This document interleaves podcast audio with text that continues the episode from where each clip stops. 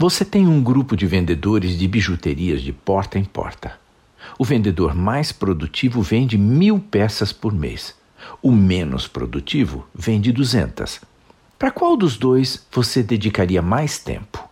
Pesquisas mostram que os gerentes perdem mais de 70% de seu tempo tentando melhorar funcionários não produtivos e deixam os produtivos sem atenção, o que faz que eles se sintam desvalorizados.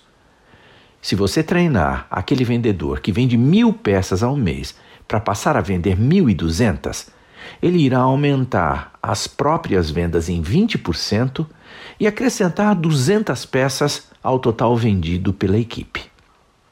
No entanto, se você investir o mesmo tempo sobre o vendedor não produtivo e o fizer aumentar suas vendas em 20%, ele terá um incremento de apenas 40 peças. E se aumentar. Então, pense comigo. Vale a pena passar a maior parte do seu tempo dando em cima de funcionários não produtivos? Além disso, se você ainda não percebeu, funcionários não produtivos se contentam com a manutenção do emprego e enxergam problemas em tudo. Eles não gostam de assumir a responsabilidade pelos resultados e não se importam em vender mais, em prospectar clientes. E quando não vendem, a culpa é do preço ou do mercado e por aí vai. Então, seja mais lógico.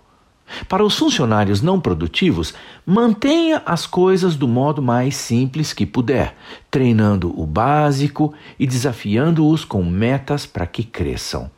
Dedique cada vez mais tempo a quem é produtivo. Eles têm o ímpeto de buscar novas fronteiras e querem isso. E quem melhor que você para ensinar a eles como conquistar mais e mais vendas? Eu sou Abraham Shapiro, do projeto Profissão Atitude.